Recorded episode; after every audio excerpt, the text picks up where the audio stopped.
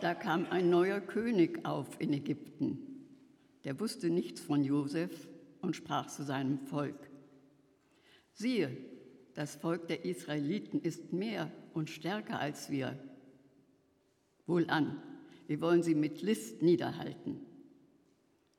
Und man setzte Fronvögte über sie, die sie mit schweren Diensten bedrücken sollten. Und der Herr sprach zu Mose, ich habe das Elend meines Volks in Ägypten gesehen und ihr Geschrei über ihre Bedränge habe ich gehört. Ich habe ihr Leiden erkannt. Und ich bin herniedergefahren, dass ich sie rette aus der Ägypter Hand und sie aus diesem Land hinaufführe, in ein gutes und weites Land, darin Milch und Honig fließt. Liebe Chess-Vesper-Gemeinde, unser heutiger Predigttext ist Weltgeschichte als Glaubensgeschichte im Zeitraffer. Israels Elend begründet sich in der Geschichtsvergessenheit ägyptischer Eliten. Den neuen Herren fehlte die Erinnerung an Josef und seine Brüder, an die sieben fetten Jahre, in denen Josef Vorsorge für die sieben mageren Jahre getroffen hatte in Ägypten. Statt Dankbarkeit geht nun die Angst um diese Fremdlinge, ihre hohe Geburtenrate könnte das eigene Volk in Bedrängnis bringen. So wird Ägypten für Josefs Nachfahren zum Sklavenhaus, sind Sklavendienste auf dem Bau zu leisten, ähnlich wie es heute Fremdarbeiter in Fleischfabriken tun. Gottes Initiative ist es zu verdanken, dass Israels Elend ein Ende gemacht wird. Auslöser waren die Hilferufe seines Volkes.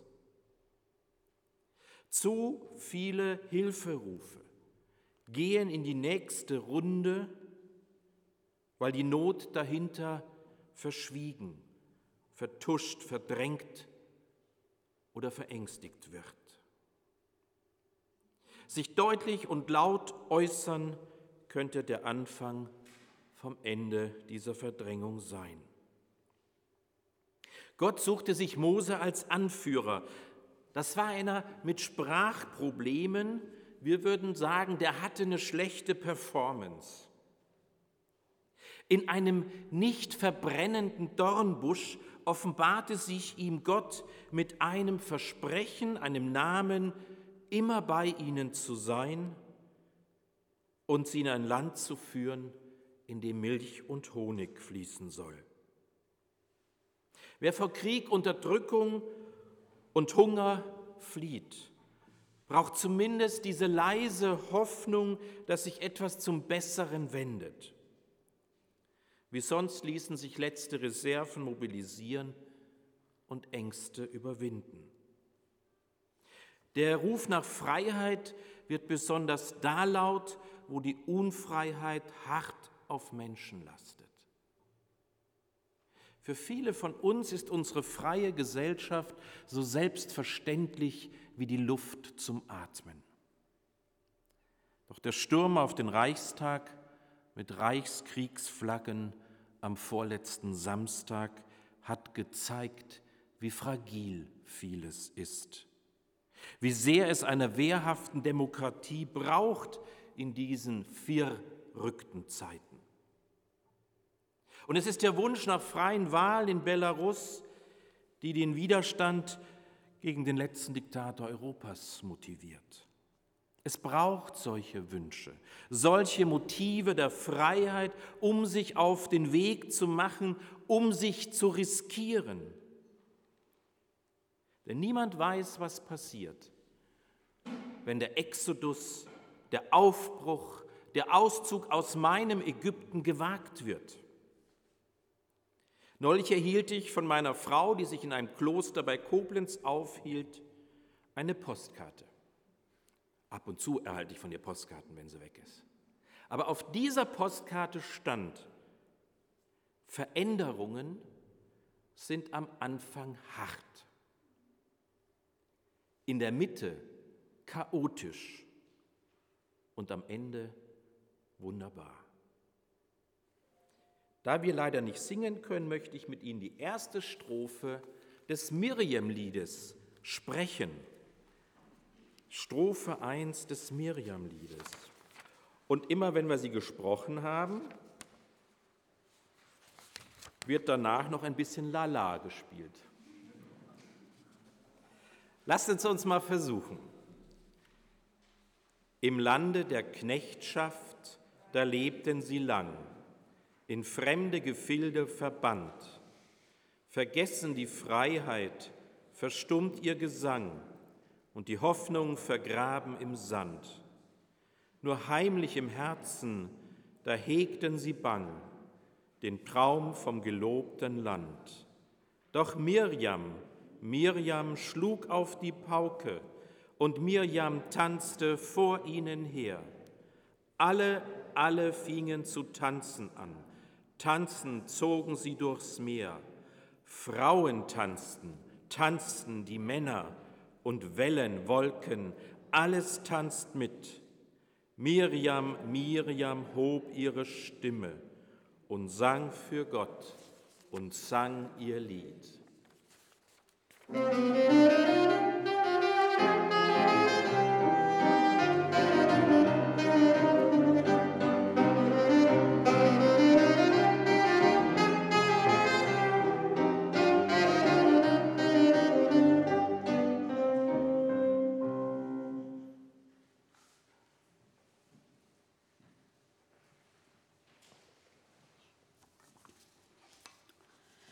So geh nun hin, ich will dich zum Pharao senden, damit du mein Volk, die Israeliten, aus Ägypten führst. Und der Herr sprach zu Mose, eine Plage noch will ich über den Pharao und Ägypten kommen lassen. Dann wird er euch hier wegziehen lassen. Und alle Israeliten taten, wie der Herr Mose und Aaron geboten hatte. An eben diesem Tage führte der Herr die Israeliten aus Ägyptenland. Darum ließ er das Volk einen Umweg machen, den Weg durch die Wüste zum Schilfmeer. Und der Herr zog vor ihn her, am Tag in einer Wolkensäule, um sie den rechten Weg zu führen, und bei Nacht in einer Feuersäule, um ihn zu leuchten, damit sie Tag und Nacht wandern konnten.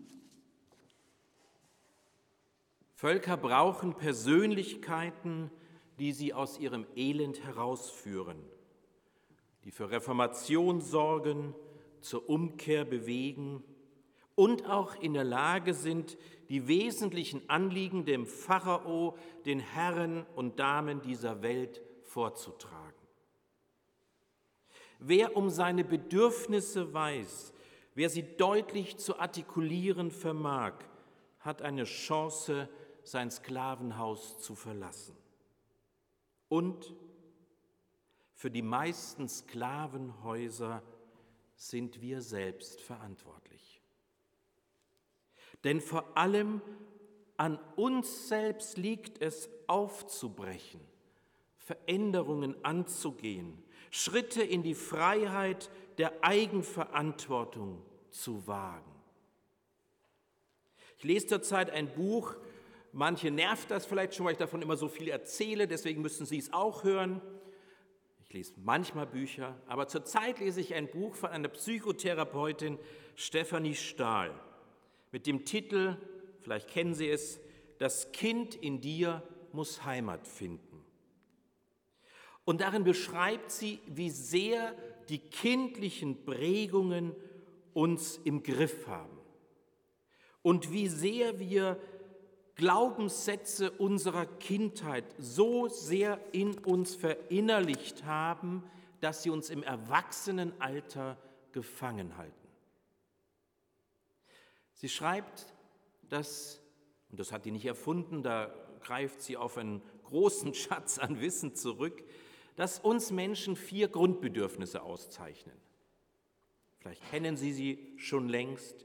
Das erste Grundbedürfnis ist das Bedürfnis nach Bindung, Zugehörigkeit und Gemeinschaft. Wenn ich jetzt als Theologe da hätte mitschreiben dürfen, hätte ich gesagt, Religio heißt Zurückbindung. Die Religion bindet zurück. Das kommt bei ihr ganz selten mal vor. Das Gottvertrauen taucht bei ihr auf. Also erstes Bedürfnis nach Bindung, dazugehören. Und das hat ganz viel mit unseren Eltern zu tun. Das zweite ist praktisch fast das Gegenteilige von Bindung, ist Eigenständigkeit, Autonomie. Zweites Grundbedürfnis. Spannend ist, dass sie sagt, wer viel Autonomie für sich braucht, hat den Trend, möglichst viel Macht, viel Kontrolle und viel Sicherheit sich anzueignen. Und daraus kann auch so ein Kontrollzwang werden oder auch ein zu mächtig sein wollen. Das dritte Bedürfnis, was wir haben, ist ganz banal möglichst viel Lustgewinn und Unlustvermeidung. Hier haben dann auch die Süchte als Sehnsüchte und unsere ungesunden Lebensweisen ihren Ort. Hier kann aber auch der Wunsch wohnen, wirklich das Leben zu genießen und zu feiern. Viertes und letztes Grundbedürfnis ist die Sehnsucht nach Anerkennung und Selbstwerterhöhung. Und alle Bedürfnisse, die uns ausmachen, haben immer Risiken und Nebenwirkungen und können immer wieder auch in Zielkonflikte geraten. In unserer Geschichte kann man sagen, der Pharao ist nicht in der Lage, Macht abzugeben. Sein Autonomie- und Machtbedürfnis ist so groß, dass es zehn Plagen braucht, um ihn weich zu klopfen. Das kann übrigens die Chance von Krisen sein, dass sie uns so weich klopfen, dass sie Veränderung erzwingen.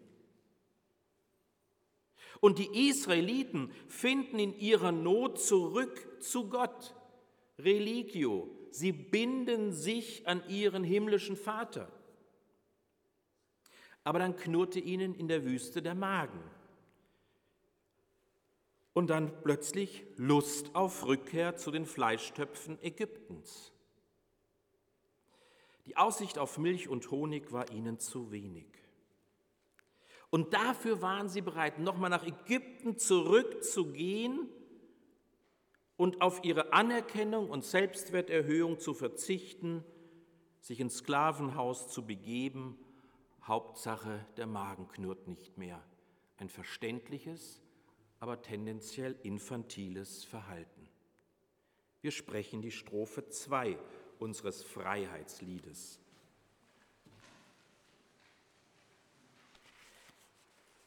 Die Narben der Knechtschaft an Schultern und Knien, die Blicke verhalten und scheu, die Rücken gebeugt noch, so ziehen sie dahin, und die Freiheit ist drohend und neu. Es lockt die Versuchung, zurückzufliehen in die Sicherheit der Sklaverei. Doch Miriam, Miriam schlug auf die Pauke und Miriam tanzte vor ihnen her. Alle, alle fingen zu tanzen an. Tanzen zogen sie durchs Meer. Frauen tanzten, tanzten die Männer. Und Wellen, Wolken, alles tanzt mit. Miriam, Miriam hob ihre Stimme und sang für Gott. Sie sang ihr Lied.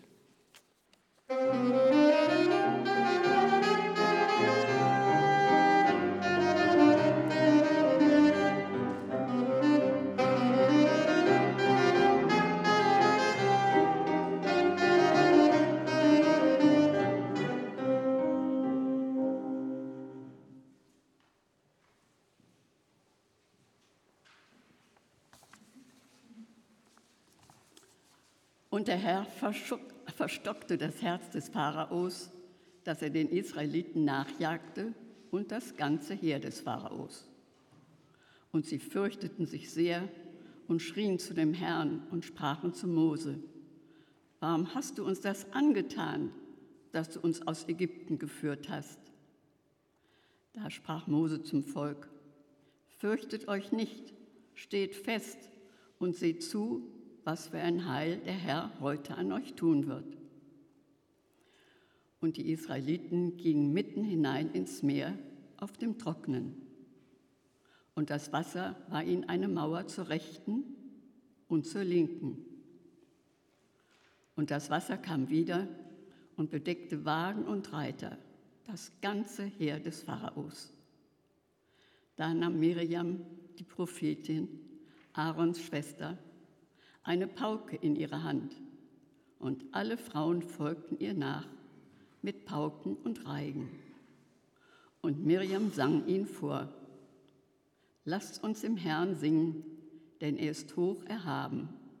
Ross und Reiter hat er ins Meer gestürzt. Nach diesem Aufbruch stand die gewonnene Freiheit auf tönernen Füßen. Denn der Pharao hatte es sich anders überlegt, wollte erneut die Kontrolle über seine Sklaven gewinnen. Er schickte sein Militär hinterher, was die alten Ängste unter den Flüchtenden befeuerte. Mose appellierte an ihr gewonnenes Urvertrauen. Steht fest und seht genau hin, was Gott für uns tun wird.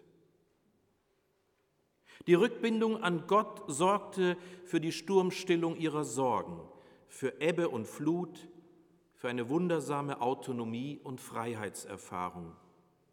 Sicheren Fußes gelangten sie ans andere Ufer. Auf dem mühsamen Weg in die Freiheit, der kein Katzensprung war, sondern 40 Jahre dauern sollte, regnete es Wachteln und gab es himmlisches Manna als Wegzehrung. Alle im Volk fühlten sich im Augenblick ihrer Rettung von ihrem Gott gesehen und wertgeschätzt. Kein Wunder, dass Trommelschläge und Gesang erklangen. Mit Lust wurde Party gefeiert, ein Fest des Lebens und der Freiheit. Eine Prophetin schwang die Pauke. In Belarus sind es vor allem Frauen, die den Aufstand proben. In Argentinien während der Militärdiktatur war es nicht anders. Das älteste Textstück der Bibel, so habe ich das in meinem Studium gelernt, das sogenannte Miriam-Lied, kündet von Freiheit in Form eines Freiheitsgesanges. Was werden wir wohl wieder für Lieder singen, wenn dieses scheiß Corona vorbei ist? Lasst uns dem Herrn singen, denn er ist hoch erhaben, Ross und Reiter, selbst den Virus hat er ins Meer gestürzt. Die mächtigen Männer auf ihren Rossen und Panzern waren baden gegangen. Halleluja. Wie gut, dass eine Frau den Untergang dieser Männerwelten besingt. So möchte auch ich mit Worten einer Frau schließen, die weniger unserem inneren Kind als der inneren Freiheit eines Christenmenschen gelten. Edith Stein hat sie geschrieben. Der Mensch ist dazu berufen, in seinem Innersten zu leben. Nur von hier aus kann er den Platz in der Welt finden, der ihm zugedacht ist. Es ist ein Geheimnis Gottes, das er allein entschleiern kann. Dennoch ist dem Menschen sein Innerstes in die Hand gegeben er kann in vollkommener Freiheit darüber verfügen. Aber er hat auch die Pflicht, es als ein kostbares, anvertrautes Gut zu bewahren. Jeder Mensch ist frei und wird täglich und stündlich vor Entscheidungen gestellt. Dabei ist zu bedenken, dass die Eigentätigkeit der Seele augenscheinlich immer mehr abnimmt, je mehr sie sich dem Innersten nähert. Und wenn sie hier angelangt ist, wirkt Gott alles in ihr. Sie hat nichts mehr zu tun, sondern nur noch in Empfang zu nehmen. Doch gerade in diesem in Empfang nehmen kommt der Anteil ihrer Freiheit zum Ausdruck. Gott wirkt nur darum hier alles, weil sich die Seele ihm völlig übergibt. Und diese Übergabe ist die höchste Tat der Freiheit. Amen. Lasst uns als Glaubensbekenntnis die dritte Strophe sprechen.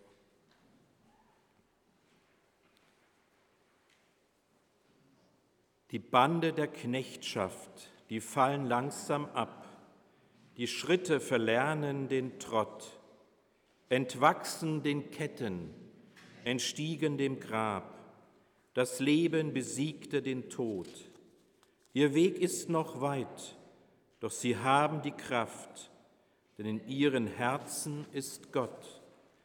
Denn Miriam, Miriam schlug auf die Pauke, und Miriam tanzte vor ihnen her. Alle, alle fingen zu tanzen an. Tanzen zogen sie durchs Meer.